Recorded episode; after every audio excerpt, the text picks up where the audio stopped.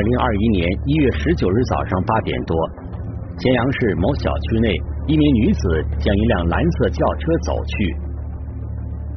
她在小区车跟前转了一下，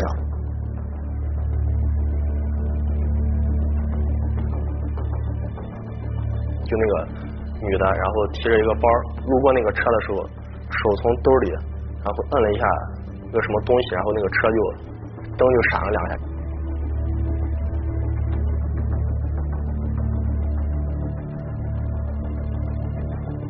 随后，这名女子走向蓝色轿车的后备箱，很自然的取出了一些东西后离开。两个多小时后，警方接到了报警，报警人是这辆蓝色轿车的车主王女士。说咱们辖区的花园有一个二号楼前面有一个奔驰车，里边的现金被盗了七十多万。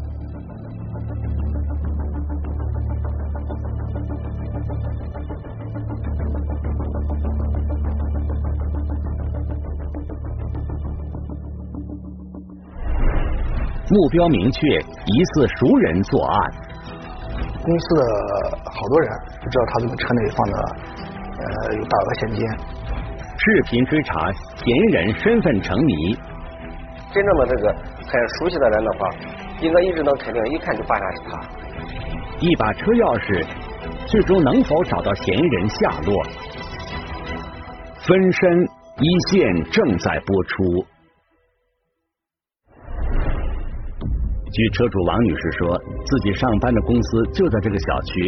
这天早上八点，她开车来上班，停好车后还特意确认过是否锁好了车门。她呃锁车的时候，她专门观察了一下，发现车那个大灯闪了一下，然后车后视镜收回去了。上午十一点左右，王女士外出办事，发现车的后视镜呈打开状态，于是急忙检查车辆，发现。后备箱的七十多万元现金被盗，显然，监控视频里那个提包的女子就是本案的嫌疑人，而他在作案时径直走向轿车，并娴熟打开车锁的举动，说明他早有预谋。这个人到底是谁呢？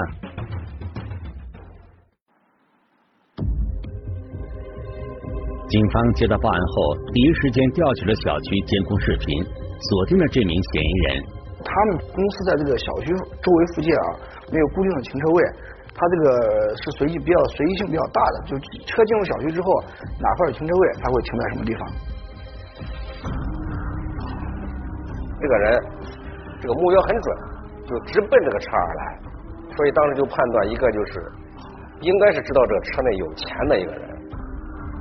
据王女士说，自己在哥哥的公司里做财务工作。公司主营建筑工程，因为春节前要跟工人结算工资，因此自己取了大量现金备用。被害人反映现金放的时间长，公司的好多人都知道他这个车内放的呃有大额现金。他哥就是他公司的那个董事长还有副董都知道。他平时主要在各个工地来负责给这个农民工和这个。呃，在工地干活的那个大型机械，然后结那个工资，所以他车内经常放大量的现金，因为现金结算比较方便一点。那么嫌疑人会不会就是公司员工？王女士和公司负责人仔细看过案发现场的监控视频后，没有认出嫌疑人是谁。看完之后，他们没有线索，只能得出来结论就是这个人行为很怪异。因为视频上那个人是戴着口罩、戴着帽子，包裹的很严实。于是，警方对现场进行了仔细勘查。通过现场勘查以后，发现这个车呃门窗都是完好的，后备箱也没有撬压的这个痕迹。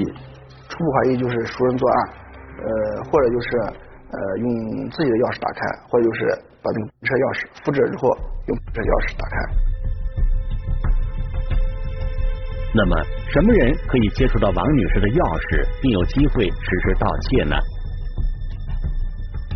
王女士说自己这辆车一共有两把钥匙，一把钥匙长期放在家中备用，另一把则随身携带，偶尔会随手放在公司的办公桌上。然后我们也询问了他公司的有机会接触到他这个车钥匙，而且并且知道他车上有大额现金这些人，呃，同时就是询问了这些人，就是当天上午案发时间段这些人的轨迹。案发当天上午，这家公司召开例会，没有员工缺席。于是，警方将调查目标转向长期放在家中的备用钥匙。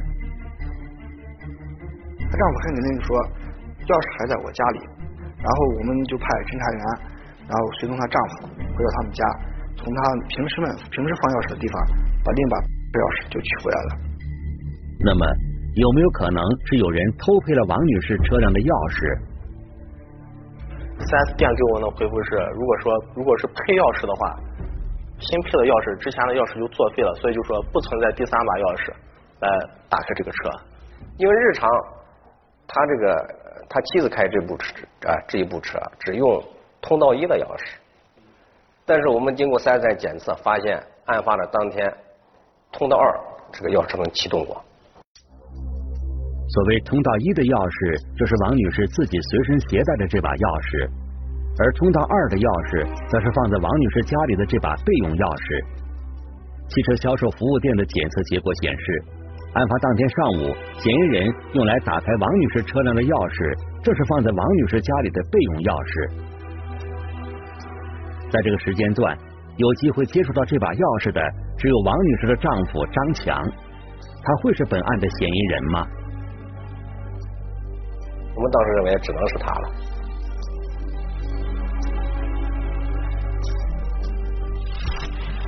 就现有证据来看，张强嫌疑最大，因为他既能接触到备用钥匙，又知道车的后备箱存放大量现金。不过，进一步调查显示，张强和王女士结婚多年，已经有一儿一女。张强平时承揽一些建筑工程，收入也不错。他有什么理由盗取妻子公司的巨款呢？这个案子发完以后，当天晚上我们就把他就这时就传唤过来，啊，传唤过来以后就开始对他询问，但是他当然矢口否认了，他不会承认这个事儿。但是要打破这个啊，要进一步这个证据很重要，要打破这他这个要找到的突破口。如果真是缺钱用的话，张强可以直接和妻子开口借。现场出现的嫌疑女子和张强又是什么关系呢？是男扮女装还是里应外合？这三款是女士的，然后还有个女士的鞋。支付信息揭开真相一角，分身一线正在播出。警方把怀疑重点转向张强后，第一时间调查了案发时张强的行动轨迹。张强说，他在案发当天早上六点多钟就离开了家，前往西安市考察一个项目。他到西安，我打车然后坐到这个大明宫工地去了，然后到十点钟他才回到咸阳的。进一步调查结果显示，张强提供的出租车打车票据都是咸阳市本地的，这让他的嫌疑进一步上升。不过，张强坚称自己与此案无关。如果公司这个钱被盗的话，他妻子要承担责任。这个钱对他家来说也是一个不小的损失。她丈夫当时流露出的表情，反正感觉很伤心，很伤心。然后对这，嗯，但是其他方面没有发现她丈夫的异常异常情况。张强的辩白并不能排除他的嫌疑。那么是不是他和案发现场出现的嫌疑人里应外合？他负责拿钥匙，嫌疑人负责偷钱。这个人又是谁呢？警方调取了案发小区的外围监控，找到了嫌疑人进入小区的画面。这次他们发现了新的疑点。这个人的走路姿势比较怪。啊，她穿的一身女女女女士的这个服装啊，但是整体上感觉这个胯部比较大，不像一般那个女士走路那么脚步那么小，那么轻盈。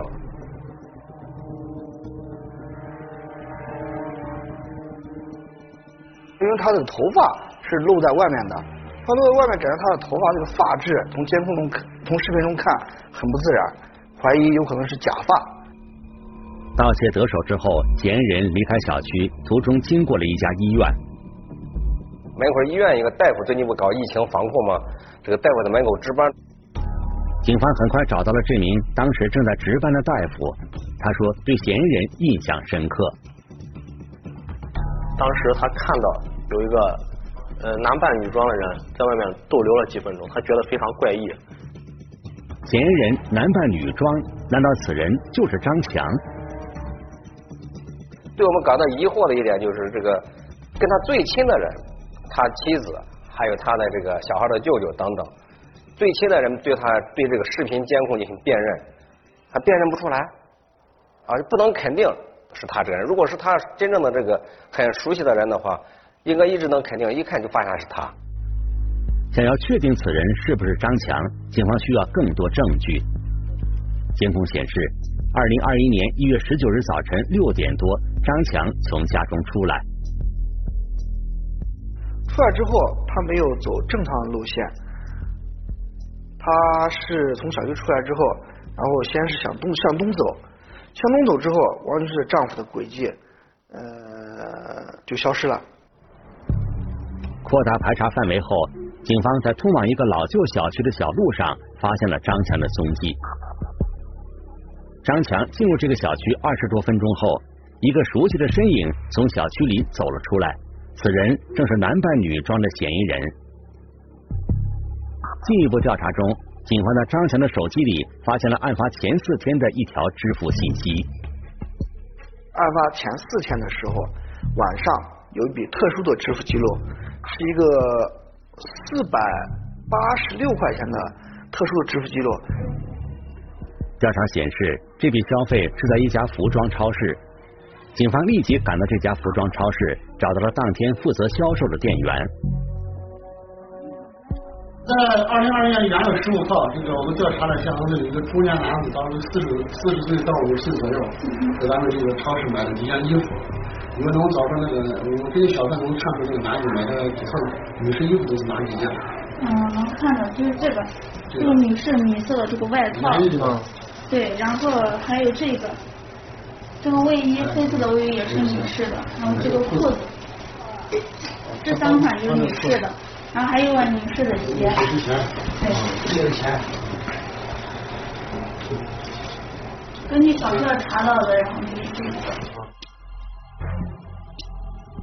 警方调取了当天的监控视频，发现购买这些女士衣物的正是张强本人。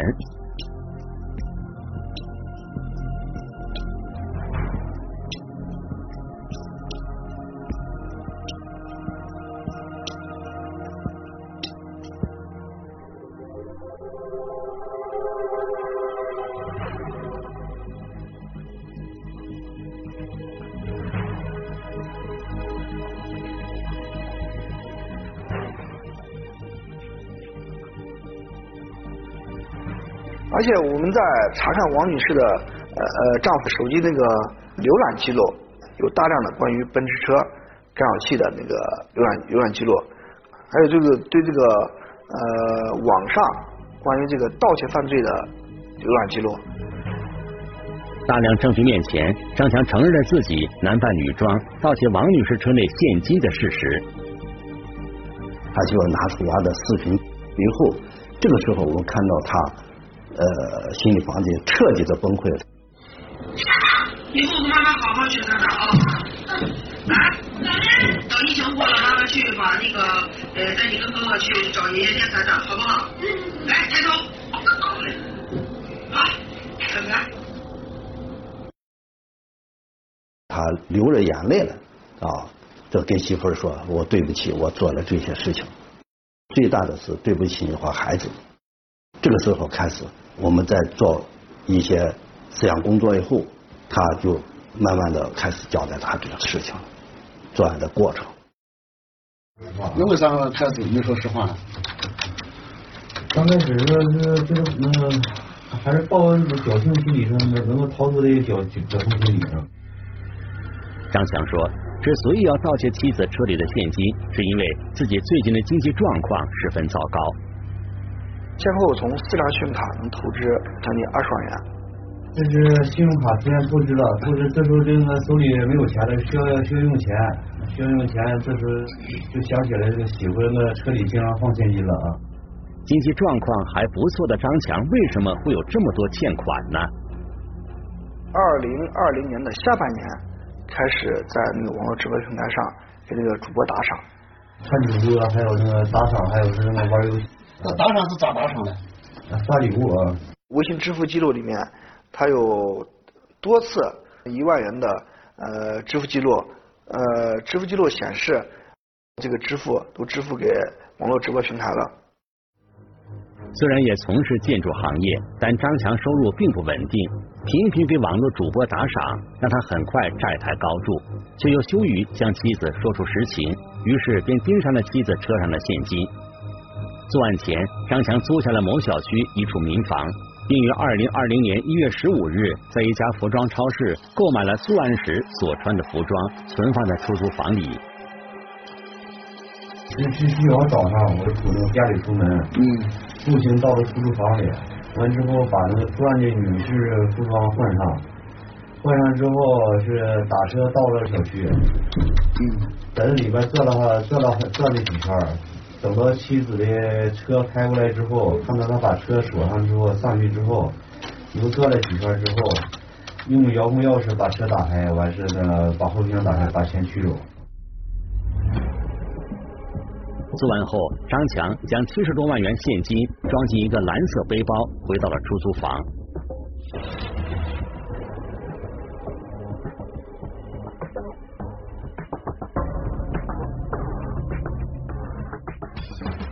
把钱呃拿出了是两本钱之后，那个剩下的钱那个放到那个出租房的那个那个阳台上了。完之后拿这个钱呃回到家取的银行卡，取的银行卡取把车钥匙放到家里。银行存了一笔现金，是有二十万元的现金，存入到银行去了。之后，警方在出租房内找到了五十多万元现金。案情真相大白后，王女士深受打击，她无论如何也无法想象。朝夕相处的丈夫怎么会因为网络打赏对自己动起了歪心眼儿？老实的，你赶紧给人家把事情交代清楚吧。目前，本案已进入司法程序。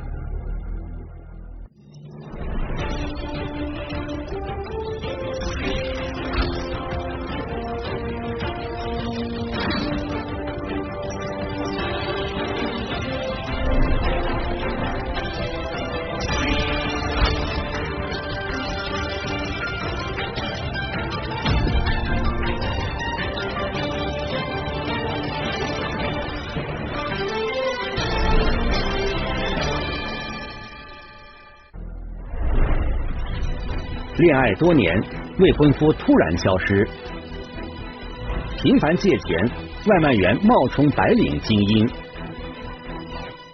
分身一线正在播出。在生活中，常常有被害人受到感情的影响，失去明辨真假的能力，落入身边人精心设计的圈套。一些案件中的作案手法往往并不高明，但是被害人却深陷其中。二零二零年四月二十日，在湖北武汉某小区里，警方正在找寻一名叫罗海的男子。我们就准备上车休息会，然后我们正正当我们往回走的时候，一个戴了个眼镜的。带个穿外外那个外卖的那个外卖那个服装的一个骑手，骑手正好从那个外卖点上附近经过。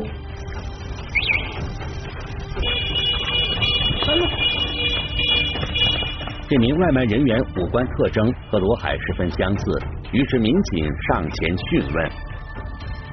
戴着头盔，戴着口罩，但但他从我旁边经过，但是我。一眼就认得出来。叫么实名制？我是黄石公安局的。叫么实名制？警方之所以要抓捕罗海，是因为他涉嫌一起诈骗案。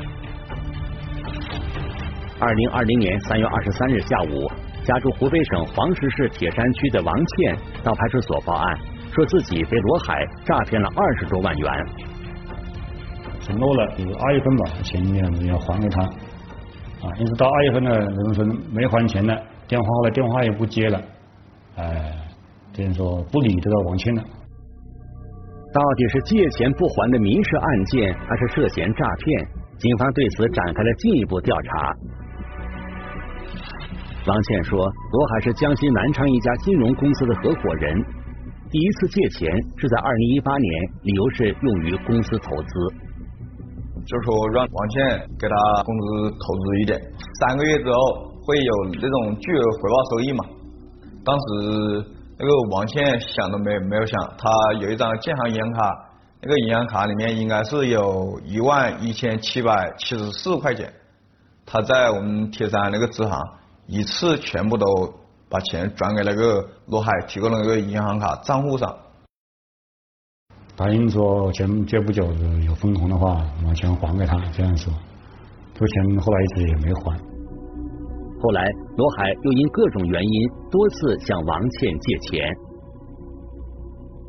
这海外回来这些急用钱呢，那连连么子飞机票都没钱买了，要他临时赶上给钱来买飞机票。然后还有一次是罗海称他父亲病了在上海。住院治疗的需要用钱，然后那个王倩想都没有想，就用支付宝给他转了两万块钱。调查中，王倩出示了相关聊天记录以及转账记录，借款金额从几千元到几万元不等。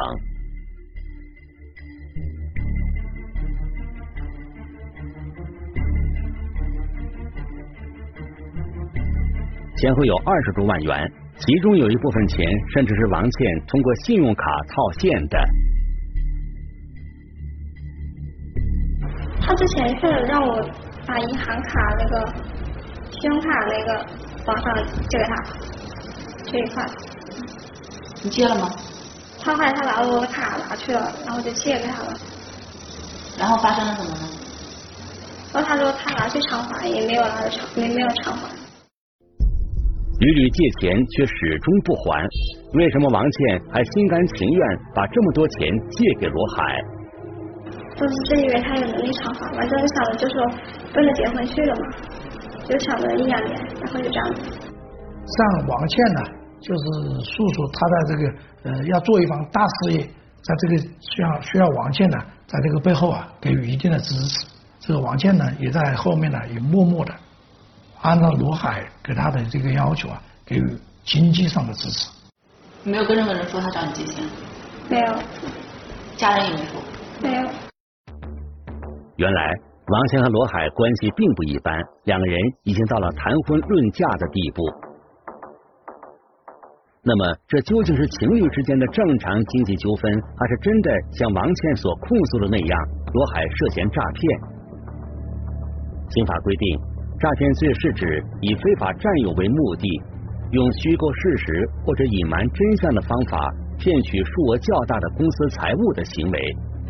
那么罗海是否有虚构事实、隐瞒真相的行为呢？警方就此展开了调查。王倩说，罗海自称父母都是大学老师，还有一个妹妹在医院工作。罗海从海外留学回来后，就一直从事金融工作。所以从内心里面非常崇拜这个罗海，很有事业心的一个男士。条件很好，自己学历又高，哎，工资高，哎，单位单位又好，经常出在海外。然而，警方按照王倩提供的联系电话等信息，并没有找到罗海的相关身份、户籍资料。在梳理王倩提供的证据时，警方发现一个可疑之处：在大量的转账记录中，有一个频繁出现的账户，名为李东升。王倩说，她曾经就此事问过罗海。王倩就问那个罗海：“你这个银行卡账户怎么不是你本人的银行卡账户？”罗海解释就是说，这个李东升其实就是他公司的一个会计，将他转到他公司的会计的名下。同时，王倩还回忆起了一个重要细节：二零一九年，王倩曾经收到过一些催收债务的短信，欠款人也是李东升。你从来没有想过他的信息是假的，想都没想这个问题。我之前没有想没有想过，我是后来知道我手机收到一些信息之后，我也质问过，我怎么会收到这个短信呢？然后他说他也不认识，让我不用管。这个李东升真的是罗海公司的会计吗？调查显示，李东升一九八零年出生，湖北恩施人。民警将罗海的信息与李东升的户籍资料进行对比，发现李东升的相貌特征和方言特征和罗海十分相似。带着一点恩施话和四川话的尾子，所以这样我们查户籍就感觉到这个罗海就是李东升。如果罗海就是李东升，王倩与其相处多年，为什么会毫无察觉？王倩对于罗海的信任又缘起何处呢？王倩说，她在二零一零年就认识了罗海。就是在一零年的时候通过微博认识。因为那个罗海可能说话比较风趣幽默，然后比较有意思。之后两个人在网络上频繁互动。几年后，罗海告诉王倩，自己已出国留学，不过不幸发生了车祸。出了车祸，可能治不好，就说以后不再联系了。王倩说，罗海的不幸遭遇让她十分同情。于是经常在网络上对他嘘寒问暖，这让罗海很是感动。二零一七年，罗海说自己留学归来，并要求见一见王倩。这次见面后，两个人确定了恋爱关系。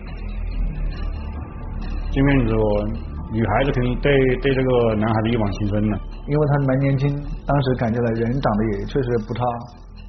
罗海经常出差，然后所以他的时间也比较忙。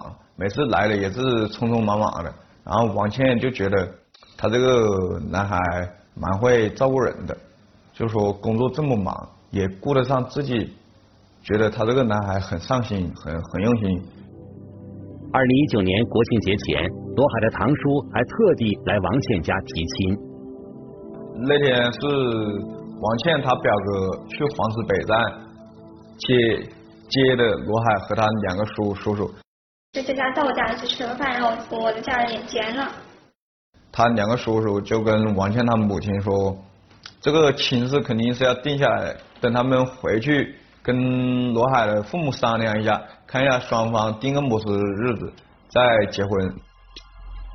如此生动的一幕，难道都是那个李东升化名罗海精心导演的吗？显然，只有找到李东升，才能解开这个谜题。二零二零年四月初，警方发现李东升在湖北省武汉市出现住宿记录，民警立即赶到武汉，并在一个居民小区抓获了李东升。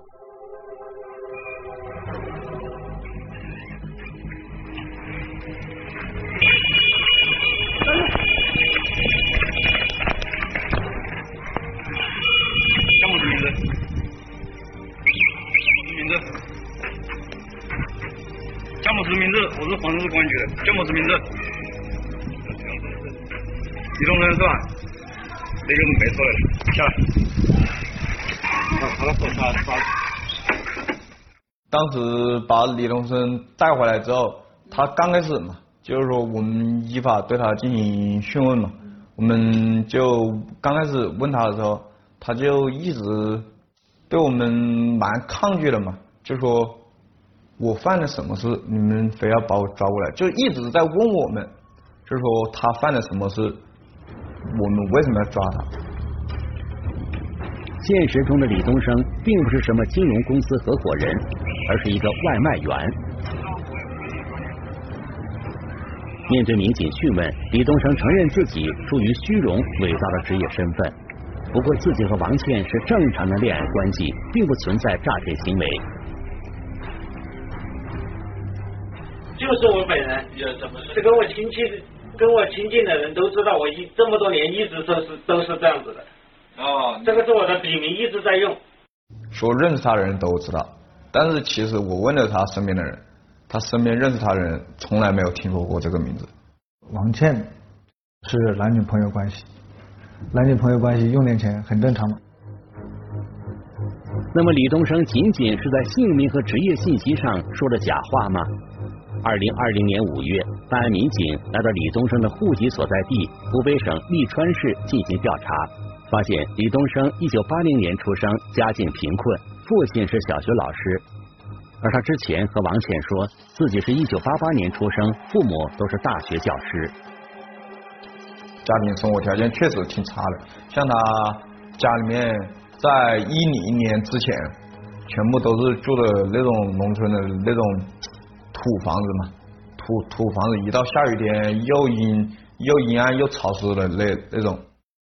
教么是科目小学？那这个乡村老师什么科目都在教？就就是反反正是在你们大长村小学教书是吧？对。亲生母亲呢？我两岁半的时候去世的。哦，他生前是干嘛的呢？也是一样。跟你爸在一个学校教书是吧？对。也是个老师是吧？对。更令民警感到吃惊的是，李东升早已成婚，妻子就生活在利川市老家。你跟您是什么时候结婚的？二零零三年，大概是农历九月啊。啊，就就说你跟那个现在的话有没有离婚呢？现在还没有。除此之外，民警还有一个困惑：李东升既已成婚，他的堂叔为什么会在二零一九年国庆节前去王倩家提亲呢？在民警的一再追问下，李东升说出了实情。那两个堂叔的真实身份呢？临时演员。从哪找的？大街上。从哪个大街上？就黄石大街上。从哪一坨？黄石北站。啊。怎么样跟他们说的？就是因为我父母来不了。嗯。父亲身体不行来不了，叫他们临时帮忙顶一下。他是在一家什么公司什什么公司上班嘛？什么从事金融方面的工作，经常出差去国外。其实真实情况是，他每次出差啊、出去啊，有的时候是回诶外地看他老婆和他儿子去的。而且李东升近几年并无固定工作，也没有可靠的经济来源。他的所有的工资卡、他的银行卡我都查了，主要收入还是王倩借了他的钱。就是经常接到这些什么网贷呀、信用卡新的电话，到底有多有少，我就是真的不知道。我没问，我也没有心思去接他这些电话，偶尔接一下都是这些字。李东升的谎言被警方一一揭穿后，还是不愿承认自己的行为已涉嫌诈骗。我没有隐瞒别的，就是隐瞒隐瞒自己的家庭状况。还还有没有其他的？没有。我就隐瞒了我这个这个已婚的事实，在他的个人主观里面，他就觉得这是一起债务纠纷嘛，但是他没有想到的是，他是以虚构的事实嘛，就是说以虚构的事实让别人骗取别人的钱钱财嘛，他就一一直试图在掩盖自己的信息，直直到我们把他戳穿之后，他还是就是说一一言不发。其实李东升的骗术并不高明，他所说的姓名、职业信息和家庭信息等，只要王倩多一个心眼儿去认真查证，李东升的骗局很容易就能被揭穿。但是在长达数年的交往中，王倩总是被虚假的情感所蒙蔽。网络社交极大拓展了人们交往空间的情况下，也给一些别有用心的人提供了可乘之机。